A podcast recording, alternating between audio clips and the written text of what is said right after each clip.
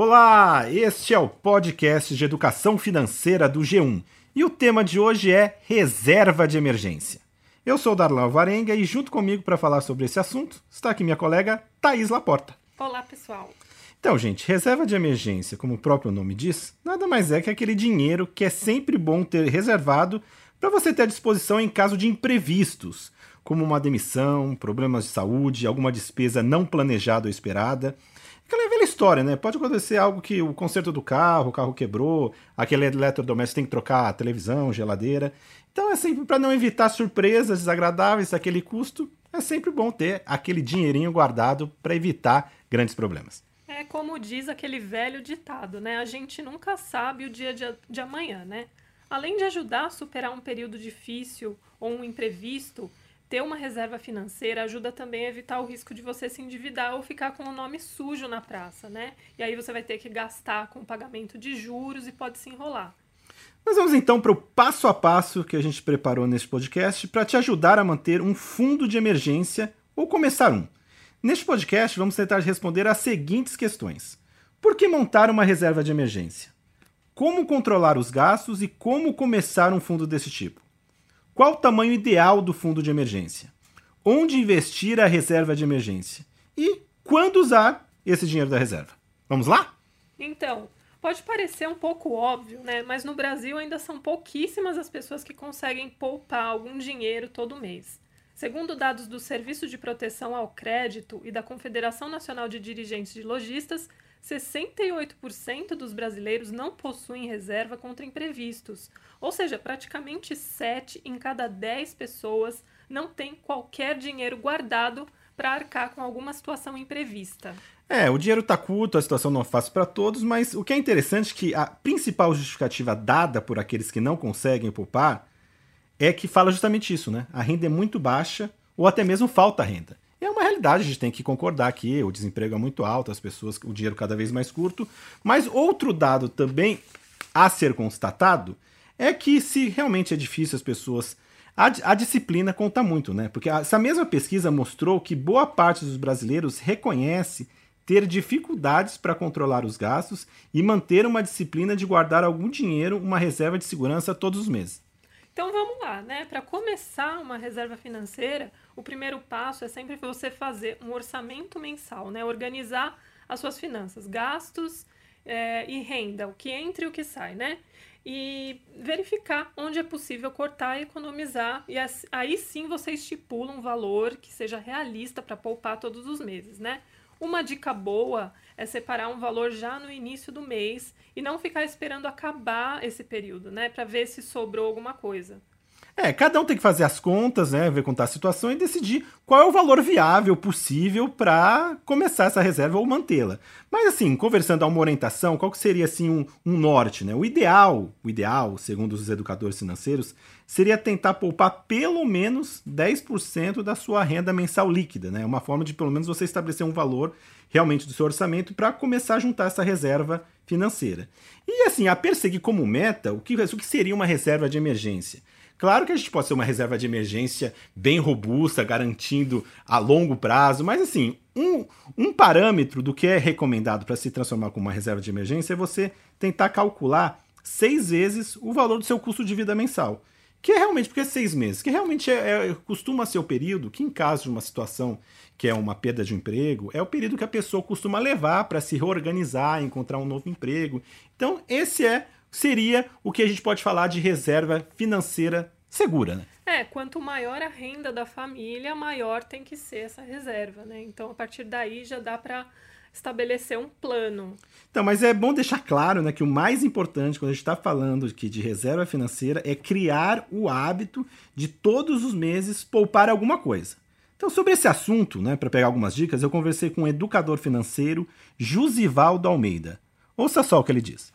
Todo mundo pode iniciar com valores pequenos, porque o importante aqui é ter o hábito de poupar, né, independente do valor. E aí eu dou algumas orientações para você saber se as contas estão apertadas e você ainda precisa iniciar essa poupança e não sabe por onde.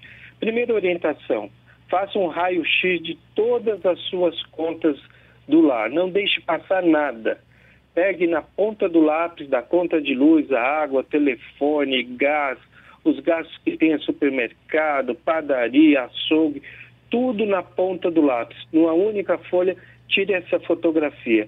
Agora, o importante é que a pessoa saiba, depois que ela tirou essa fotografia, ela saiba identificar aquilo que é essencial para a vida dela e da família. Exemplo, o essencial é ela ter a moradia, o estudo dos filhos, está ali dentro do essencial, a luz, a água, o transporte.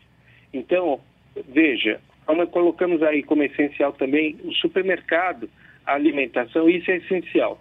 Quando ela olha isso, ela consegue enxergar as outras coisas com outro olhar que assim, será que as outras coisas são realmente necessárias? Um exemplo, não é necessário quando a conta está apertada ou no vermelho e você quer iniciar a poupar, ter, por exemplo, uma TV a cabo, dois, três pontos. Ter, por exemplo, um telefone celular com ligações ilimitadas, você poderia ter um pré-pago. Nesse caso, você está vendo que eu estou dando exemplos que muitas vezes você pode fazer substituição de alguns serviços e mudar o seu hábito. Essa sua mudança de hábito, como eu falei, até no consumo de água, de luz, pode trazer uma economia para a pessoa. Vamos supor, hoje um investidor que quer começar no hábito de poupar, ele pode poupar a partir de 50 reais por mês. O ideal é que ele começasse pelo menos com 10% da renda líquida dele, tirar desses gastos essenciais, como poupar. É isso aí. Então, existem diversas formas para você começar a montar essa reserva, né? É, principalmente quando surgem aquelas situações de um dinheirinho extra que entra na conta. Pode ser, por exemplo, quando você vende um carro, é, recebe uma herança, o abono salarial, que muita gente gosta, a restituição do imposto de renda ou o recebimento de participação nos lucros de uma empresa. É, o importante é começar, gente.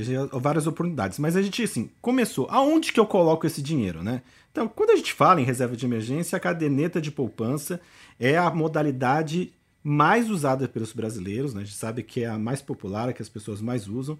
E a, uma, a própria pesquisa que a gente citou aqui do, da Sendel e da, do SPC Brasil mostra que entre aqueles que economizam algum valor mensalmente, 60% escolhem guardar o dinheiro na caderneta de poupança. Não é à toa que ela é tão popular, né? É, essa aplicação ela é bastante vantajosa no caso para fazer uma reserva, porque ela tem uma liquidez muito grande, ou seja, é, você pode resgatar esse dinheiro a qualquer momento, isso é muito interessante, né? Além disso, ela não tem, por exemplo, imposto de renda embutido, o risco é muito baixo, né? E é muito fácil de aplicar.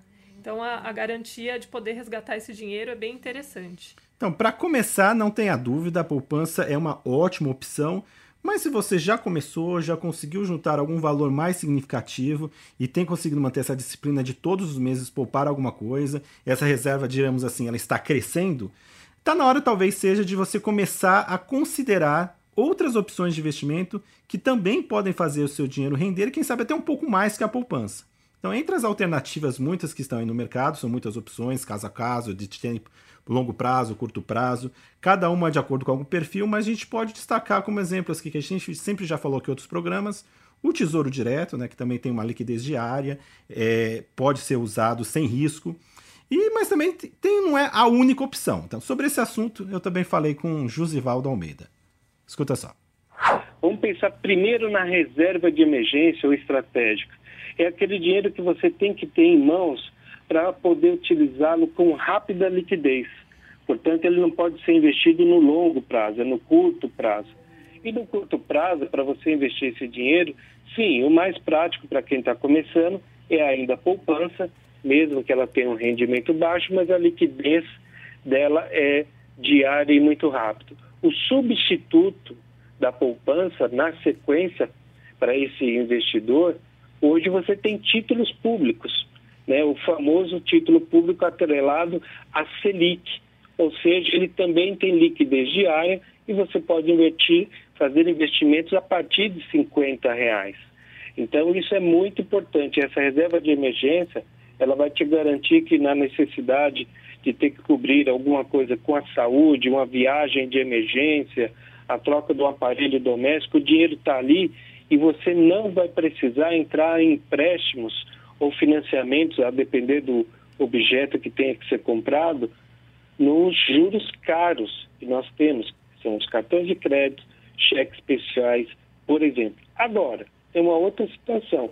Se a pessoa já passou dessa fase de ter uma reserva de emergência para esse dia a dia e está investindo no médio e longo prazo, depois da, do título público, ele pode pensar em CDBs, que são certificados de depósito bancários oferecidos por bancos. E existem bancos de bancos grandes e os bancos pequenos e médios. Eu diria que hoje, no ano de 2019, a pessoa poderia estar investindo em CDBs de bancos pequenos e médios. Não tem problema nenhum, porque esses bancos, se você tiver investido neles até 250 mil reais, você tem a cobertura do Fundo Garantidor de Crédito, FGC. E eles estão pagando muito melhor do que a poupança, muito melhor que o Tesouro Selic que eu citei e melhor ainda que os grandes bancos que estão oferecendo CDB. Então, gente, é muito importante você saber que quando você montou essa reserva, que esse dinheirinho está lá guardado, não é legal usar ele para outros objetivos, pegar esse dinheiro para viajar, porque ele é justamente apenas para imprevistos, né, para você se resguardar de situações aí complicadas. É, então, e para finalizar, gente, a gente já falou aqui, poupar é muito importante, criar essa disciplina, saber exatamente aonde você está gastando, sempre aonde você pode tirar, e é muito bom poupar hoje porque a gente nunca dá para prever o dia de amanhã. Para finalizar, eu diria que apenas que a reserva financeira é uma forma tanto de se proteger em relação a imprevistos do futuro, mas também pode ser uma ótima maneira de começar a construir um patrimônio financeiro para garantir um futuro melhor para sua família, porque não também dizer, você falou aqui, né, a reserva financeira não se mexe. Mas uma vez você tem essa disciplina, pode ser o primeiro passo para o salto seguinte, que é construir um patrimônio financeiro, que é ter aquela segurança que vai te dar um conforto e quem sabe até poder ter virar um rentista de certa forma, construir um patrimônio que vai te ajudar a realizar muitos sonhos e quem sabe até ganhar mais dinheiro. Exatamente, você não pode começar a investir antes, antes de ter uma reserva, né? Então, por hoje é só. Lembrando que para pegar outras dicas de economia e educação financeira, é só continuar nos acompanhando aqui e na página de economia do G1. Valeu, pessoal. Boa sorte que você consiga poupar. Até a próxima.